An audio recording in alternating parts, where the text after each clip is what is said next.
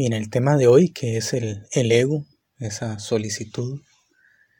Entonces, pues vamos, vamos a intentar hablar un poco del, del tema del ego el día de hoy.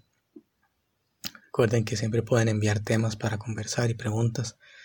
En los, en las eh, ocasiones anteriores en realidad no he estado respondiendo muchas preguntas por este medio.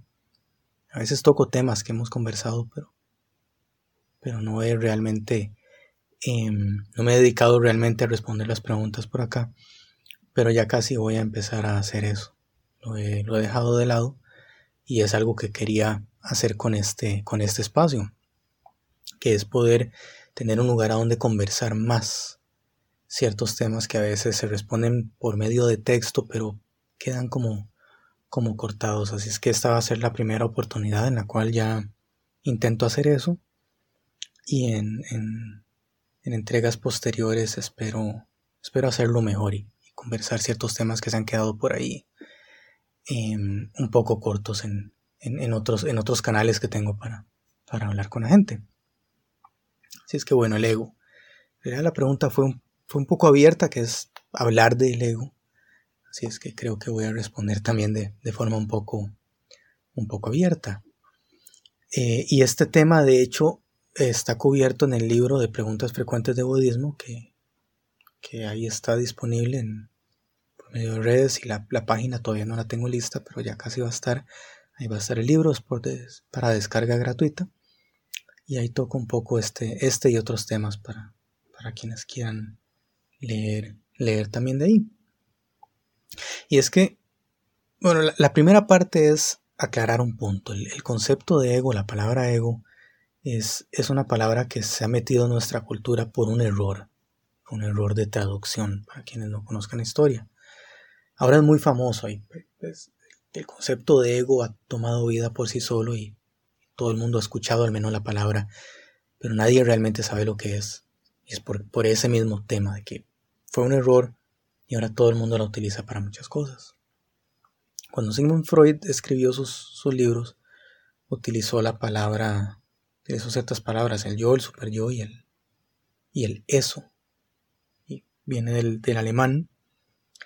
Y la persona que hizo la traducción a la palabra yo, como venía del alemán, la tradujo como ego, que ego significa, pues yo, ¿verdad? Y cuando utilizamos este tipo de palabras siempre está el riesgo de crear misticismo. La traducción correcta hubiera sido yo, en alemán el ich, que es bueno, bien pronunciado, ich, eh, eso es yo. Pero el traductor decidió utilizar esa palabra ego. Y, de nuevo, lo que sucede es misticismo. Eso nos pasa mucho cuando, cuando estamos en charlas de, budismo. Hay que tener cuidado porque uno empieza a decir Dhamma y Nirvana y, y a veces suena, aunque son palabras que ya son un poco más comunes, siempre está el riesgo de, de crear más misticismo del que tiene que ser. Es bueno regresar a la palabra original para romper a veces con problemas que la misma traducción puede traer, pero también es bueno eh, ser claros en eso, ¿verdad? Que, que no hay que apegarse a ese misticismo. Entonces, bueno, Freud utiliza esta palabra para referirse a yo, el traductor viene y utiliza la palabra ego, y entonces sucede eso. Ahora eh, veo unos charlas de gente y hablan del ego como que se supieran de lo que están hablando o como que si todo el mundo hablara de lo mismo. Y quería primero aclarar este punto porque es muy importante. Porque ahora cuando yo hable, también hay, tengo que ser claro en eso, en que estoy hablando desde una postura de mi bagaje, de lo que he visto y demás, pero si van y leen Freud o leen algún otro artículo y ven la palabra ego, no piensen que es que todos nos sentamos en un cuarto a hablar y que estamos de acuerdo en lo que significa la palabra. Así que bueno, la parte más mundana es esa. Ego significa yo. Ahora bien, ¿cómo lo utilizamos? ¿Cómo es relevante esto para meditación? ¿Cómo es relevante esto para el, para el Dhamma, para el bienestar y demás? Con respecto a meditación, para mí de los aspectos más importantes, cuando, cuando pensamos en el concepto de ego, en el concepto de yo, es cómo eso nos afecta, cómo genera sufrimiento. Y justo hoy recibí una pregunta que hablaba que hablaba con respecto a cómo, cómo perdonar, cómo dejar de odiar. Era bastante fuerte. Alguien que había tenido una relación que se hicieron daño él y la pareja. Y que cómo dejar de odiar. Y ahí es donde realmente tiene utilidad explorar el concepto de ego. Y es que cuando, cuando vemos estas situaciones desde mi perspectiva, ¿verdad? O llevándolo al tema de hoy, desde la perspectiva del ego, desde la perspectiva del yo, siempre se genera muchísimo sufrimiento. Porque estoy pensando en cómo me hirieron a mí, cómo la situación me afectó a mí. Y ahí siempre hay muchísimo dolor. Si hacemos una pausa y le damos vuelta y empezamos a ver cómo yo herí o cómo la persona salió herida también, tal vez no fui yo. Cuando, cuando hacemos este giro, llámenlo altruista, llámenlo este, de entrega, se disipa todo ese dolor. Es cuando tengo el dedo apuntado hacia mí pensando yo, yo, yo, cómo yo salí afectado. Una vez con una persona que hablaba me estaba contando de un problema que tuvo con la familia. Y el, problema a grandes rasgos fue que una persona en la familia le hizo lo que ella percibe fue un daño a otra persona en la familia. Entonces son tres. A le hace daño a B. Y C está herida. Y lo que la persona me decía es, es que no pensaron en mí. Cuando le hizo eso no pensó en mí. Y sufría y sufría y repetía eso. Yo, yo, yo, ¿cómo me afectó a mí?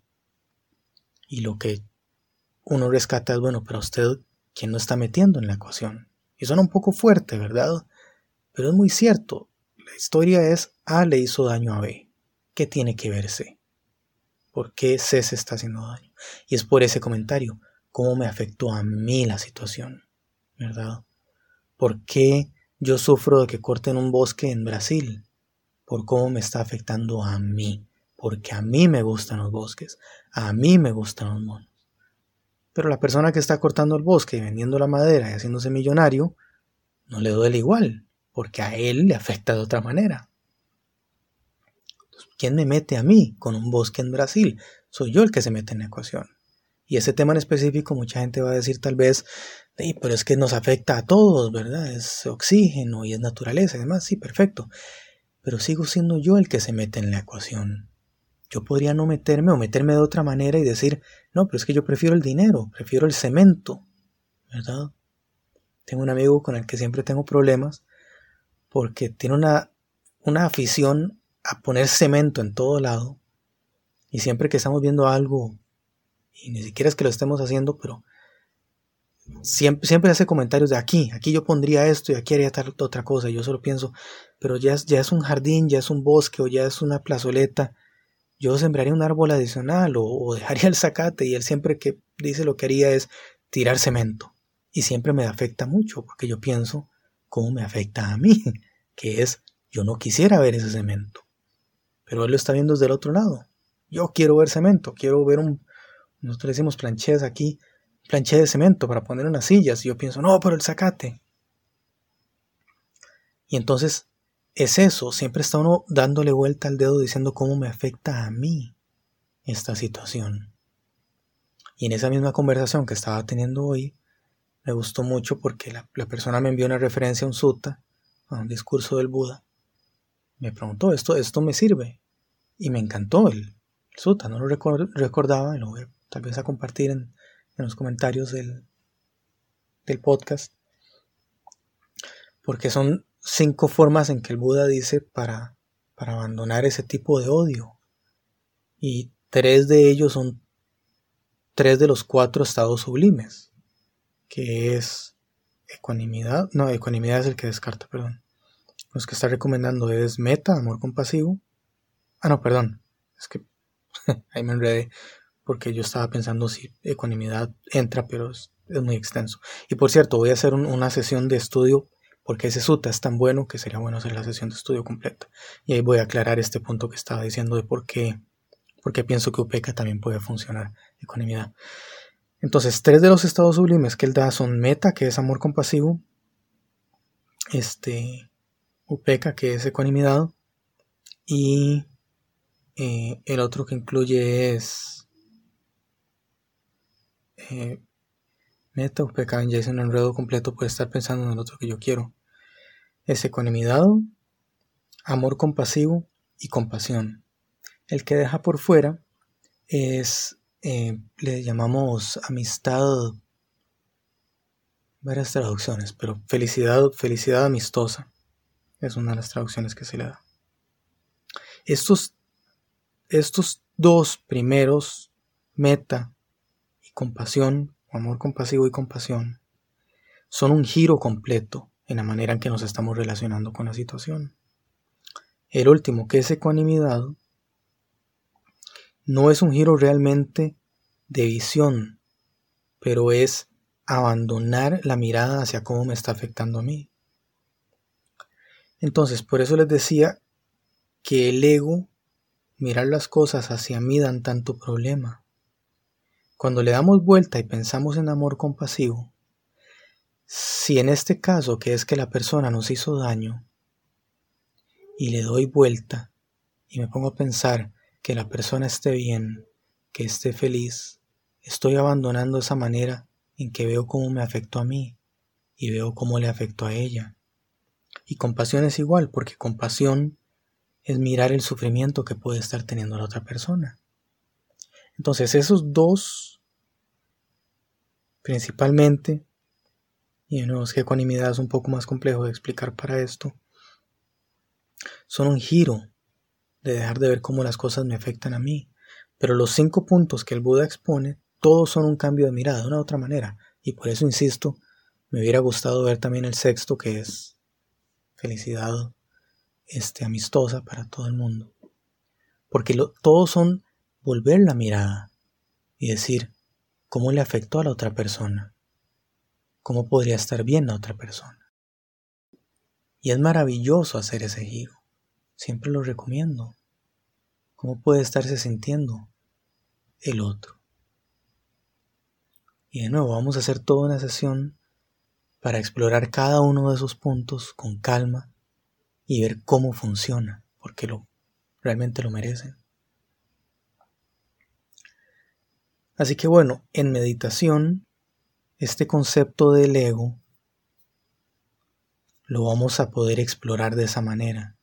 Cómo aferrándome a las cosas y pensando cómo me afectan a mí, cómo esto genera sufrimiento, cómo genera dolor, cómo cuando A le hace daño a B y yo pienso, cómo cuando yo me meto en la, en la ecuación y digo cómo me está afectando eso a mí, ahí hay dolor.